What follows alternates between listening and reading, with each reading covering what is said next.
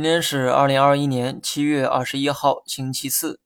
这几天的市场啊，总是涨涨跌跌，没有太多可讲的亮点。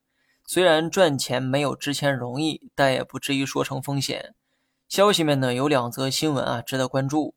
昨天在某论坛中，领导们明确表示，下半年不会为了高增长目标出台超大规模的刺激措施。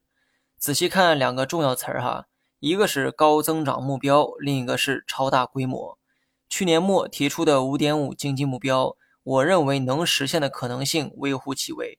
而上述内容中的高增长目标，其实就是五点五的经济目标。你理解的没错哈，领导们在给自己找台阶下。我也坚定认为，下半年的刺激政策不会像上半年那么多，但这仅是我个人的猜测。如今这个结论从权威的人嘴里说出来。你除了相信也没有其他办法，毕竟事实也是这么反馈给我们的。另外一个重要词儿呢是超大规模，领导们说不会出台超大规模的刺激措施，这说明必要的刺激手段还是会用的。比如说在地产层面，我认为还会有相应的政策出台，为了提振消费，一定也会出台相应的刺激政策，只不过目前还不知道具体会如何刺激。综上所述，无论是刺激手段还是流动性政策，我认为呢，下半年都比不上上半年。这其中，二季度股市已经出现了不小的反弹，所以夹在中间的三季度，大家要多留一份谨慎。这句话呢，我从六月份一直讲到现在，不知道大家有没有往心里记哈。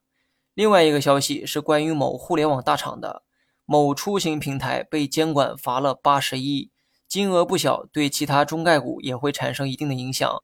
中概股最近也在走回调路线，主要是与漂亮国收紧流动性有关。多数中概股在港美两地上市，漂亮国增加加息力度之后，流动性进一步的收缩，影响了当地的股市。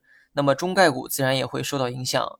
长期来看，中概股的机会啊较为确定，但是短期可能不会有太好的表现。最后呢，说一下大盘。昨天呢，差一点摸到三十线，结果今天又跌回到了原点。昨天没追高的人呢，应该给我点个赞哈，不然今天晚饭就得吃面。短期的大盘可能会在三二二六到三三零八点之间波动。目前来看，是从上轨向下轨回调的阶段，所以短期可能还有惯性回撤的动作。